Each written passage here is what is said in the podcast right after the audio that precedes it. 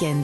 Lionel Gougelot. L'invité politique de la matinale, c'est Alexis Corbière, député La France Insoumise de Seine-Saint-Denis. Bonjour Alexis Corbière.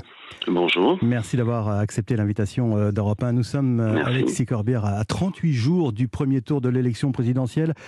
Allez, ma première question, elle va être euh, sous forme de clin d'œil. Alexis Corbière, euh, est-ce que vous êtes déjà accro à la série Le Candidat, dont le premier épisode a été diffusé hier soir par Emmanuel Macron Oh, c'est de la communication. Le président de la République, euh, on le voit bien, cherche à faire une campagne qui est assez peu dense, si je puis dire, sur le fond, mais il va en faire beaucoup sur la forme. Alors, il y a une lettre, on parle d'une lettre euh, qui est très allusive. Il y a une série, euh, nous aussi, hein, Mélenchon, on en est à un douzième épisode d'une série qui Ouais. accompagne aussi notre campagne. Vous avez pris de l'avance pas- Hum. Oui, non, mais je veux dire, c'est pas très original. Ouais. Ça permet au président de la République d'être mis en scène, c'est assez léché, et de pas dire grand-chose sur de manière précise. Hmm. Moi, ce qui m'intéresse dans ce débat, quand je dis moi, c'est pour les Français, c'est qu'est-ce qu'on fait vraiment sur le terrain de l'emploi, faire reculer la précarité, la défense de nos services publics, la crise écologique, les questions démocratiques. Et ce qu'il y a de piquant, c'est que le président de la République, en particulier dans la lettre qu'il adresse aux Français, dit qu'il veut lutter contre les inégalités. C'est l'objectif qu'il se donnerait s'il était réélu, alors qu'elles se sont terriblement creusées durant ces cinq euh, années. En France, vous savez que c'est incroyable. Les cinq personnes les plus riches actuellement en France possèdent autant que 40% de la population la plus pauvre, que 27 millions de Français. Et ça s'est creusé sous Emmanuel Macron. On pourrait en discuter. Ça, c'est intéressant. Ouais. Et la com, des fois, permet pas toujours de rentrer dans les débats de fond. Mais alors, malgré tout, cette, cette entrée en campagne présidentielle pour le président de la République, qu'est-ce que ça change fondamentalement pour vous, quand je dis vous, vous et votre candidat euh, Jean-Luc Mélenchon? C'est pour les Français qu'il faut que ça change. Ce que je souhaite, moi, c'est que désormais, maintenant que officiellement Emmanuel Macron est candidat, et on va être d'accord tous les deux que c'est pas un scoop. Tout le monde savait qu'il était Oui, candidat. Il avait même déjà les. Bon, mais non, ce que ce que moi je souhaite, c'est qu'on puisse discuter programme contre programme, projet contre projet. Je veux dire, on a 38 jours, vous l'avez dit, c'est incroyablement proche. Hein, ça va très vite. Ah on a en plus la guerre en Ukraine, Ouais. qui fait que je- et je peux comprendre. Je vais être loyal. Le président de la République, sans doute, a aussi des choses importantes à gérer. Mais il ne faut pas que ce débat, qui est le débat fondamental en Ve République, soit escamoté. Ce que je souhaite, c'est qu'il c'est qu'il y ait des émissions de télévision, par exemple, que les candidats puissent confronter les projets, que le président Macron vienne, qu'il y ait une possibilité de débat, qu'on puisse, je le répète, rentrer dans le fond. Je viens de le faire, la lettre aux, aux Français que fait le président de la République. Est-ce que les Français sont d'accord avec le fait que durant cinq ans, je ne parle pas du projet, Mhm. mais cinq ans, ce que vient de faire M. Macron, il a creusé les inégalités. Les riches sont plus riches et il y a de plus en plus de précarité. Il nous dit que le chômage a reculé, mais il n'y a jamais eu autant de contrats précaires. 63% des contrats qui ont été signés euh, de- de- d'embauche sont euh, des contrats d'un mois. C'est la précarité qui se développe. Il Est-ce que c'est ça qu'on veut pour la Il France faut être réaliste, euh, Alexis Corbière. Cette crise il ukrainienne, cette guerre, est-ce qu'elle ne va pas malgré tout escamoter le, le débat et priver euh, l'opposition de ce débat justement euh, Bah, c'est le risque. C'est le risque. Déjà, bon, il est normal que nos concitoyens, que vous comme médias, vous parlez de cette crise. C'est- elle, est, elle, est, elle, est, elle est très inquiétante. Il faut d'ailleurs que les Russes retirent, enfin le gouvernement russe, M. Poutine, retire les troupes d'Ukraine immédiatement. C'est lui l'agresseur. Il faut être très clair. Il faut être nous, la France, une puissance de paix, c'est-à-dire créer toutes les conditions qu'on puisse avoir une issue qui n'est pas un embrasement euh, encore pire de la situation. Bref, tout ça prend du temps. Mais moi, ce que je souhaite malgré tout, c'est que tout le monde se dise pourquoi les guerres arrivent? Euh, les guerres, c'est de la politique, si je puis dire. La guerre, vous savez, une expression qui dit c'est le prolongement de la politique par d'autres moyens. Donc, pour s'interroger comment nous pouvons éviter que demain il y ait d'autres guerres, il faut faire de la politique. Et donc j'invite chacun à venir à nos meetings. On en fait un à Lyon, Jean-Luc Mélenchon est à Lyon dimanche, le 20 Ouais. mars, un grand rassemblement à Paris. Merci C'est le moment de politique. Oui, non, mais parce que c'est le moment de se politiser. Alors justement, justement, votre candidat Jean-Luc Mélenchon, tiens, vous le disiez, hein, un grand meeting demain à Lyon. Est-ce que ça sera l'occasion pour lui de, de clarifier sa position vis-à-vis de, de Vladimir Poutine, de condamner définitivement, après avoir euh, considéré par exemple que c'était euh, que c'était les États-Unis qui étaient dans la position agressive et non la Russie?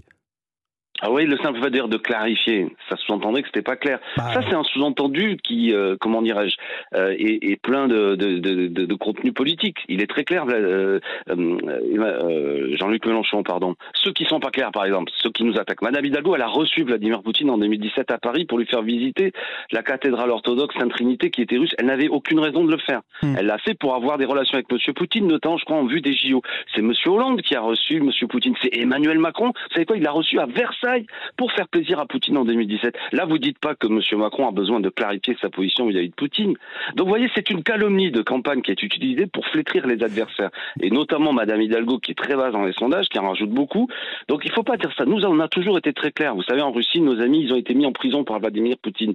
Jean-Luc Mélenchon était un des premiers à signer des pétitions pour euh, faire sortir de prison les poussiraillotes, etc., etc. Donc, tout ça, c'est pas vrai. Ça n'est pas vrai, monsieur. Vladimir Poutine est un autocrate. Vous ne vous êtes Euh, pas trompé sur Vladimir Poutine bah, beaucoup de gens sont trompés, à commencer par M. Zelensky, par exemple, qui pensait que, comme nous tous, que la Russie, c'est vous-même d'ailleurs, je ne crois pas que la rédaction d'Europe 1 ait pu anticiper que euh, la Russie envahisse l'Ukraine pour avec des objectifs quand même qui sont assez incroyables. Ce que nous avons toujours dit, c'est que, euh, comment dirais-je, déjà interrogé sur l'OTAN et quelque part le meilleur ami de l'OTAN aujourd'hui, c'est M. Poutine, parce que on ne peut plus évidemment dans ce contexte discuter de pourquoi faut-il maintenir une alliance militaire qui est sous domination américaine, dont le but était à l'époque du bloc soviétique d'avoir une alliance et depuis qu'il s'est effondré il y a 20 ans, beaucoup de gens se sont interrogés sur la pertinence de l'OTAN. À Mm. tel point que quand même Emmanuel Macron avait dit qu'il était quasiment en, mort cérébrale l'OTAN il y a peu. Ouais. Donc et quand l'OTAN a cherché avec notamment l'Ukraine à faire avancer des positions et possiblement installer des bases militaires aux frontières de la Russie, Mélenchon depuis 10 ans a dit attention, ça ça peut être facteur de tension. Hmm.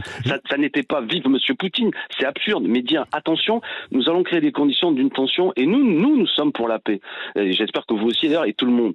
Donc euh, c'est ça la discussion géopolitique que nous voulons avoir, c'est ne pas être aligné. Mais vous savez, la guerre, ça fabrique toujours un aspect binaire, faut être pour ou contre. Si vous faites entendre une position qui dit attention, l'OTAN qui installe des missiles nucléaires en Vous Pologne, l'OTAN L'OTAN, bah oui. Ouais. Et vous savez, depuis toujours en 1914, les pacifistes comme Jaurès, on les traitait d'agents de l'Allemagne. Alexis Après, euh, François Mitterrand a dit qu'il était un agent de l'Union soviétique en 81, et aujourd'hui on attaque Mélenchon en disant des choses fausses. Mais pour autant, il faut rester lucide, vous voyez, ça vaut le coup de faire de la politique. Alexis Corbière, revenons un peu Ouais. euh, sur, sur, sur- Ouais. dans ce- l'ambiance de cette campagne.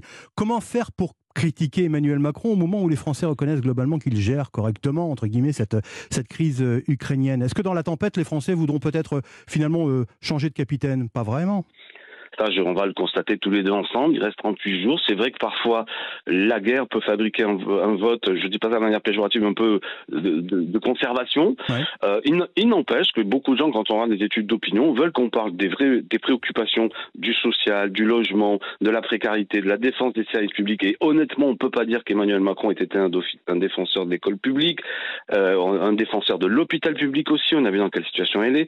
J'ai donné des chiffres en début de notre interview. Ouais. Les inégalités se sont. Les riches n'ont jamais été aussi riches. En 19 mois, les milliardaires français ont accumulé autant de richesses qu'en 10 ans. Et tout ça, c'est dû au fait que des décisions ont été prises. Vous savez qu'aujourd'hui, l'assurance chômage, c'est-à-dire ce qui permet d'indemniser les gens qui sont au chômage, le gouvernement a mis en place une mesure qui fait 4,1 milliards d'économies sur ce qui est donné aux chômeurs. Les Français, ils, le vivent, ça. Moi, dans ma circonscription, Seine-Saint-Denis, les gens, ils vivent ces difficultés. Donc, on veut débattre de ça. Ça ne veut pas dire qu'évidemment, on va tous être solidaires du fait que nous voulons que la France continue à œuvrer pour la paix. Et moi, je me félicite quand j'entends M. Macron, M. Le Drian dire qu'il faut réunir une conférence de l'Organisation pour la sécurité et la coopération en Europe pour une solution diplomatique. Mhm. Donc, on peut très bien, vous savez, à la fois dire unis, si je puis dire, pour agir pour la paix, et Mhm. en même temps, dans la France, nous ne voulons pas que les inégalités se creusent, nous ne voulons pas que ce soit une France qui soit en quelque sorte disloquée Mhm. dans son rapport euh, à, à la justice.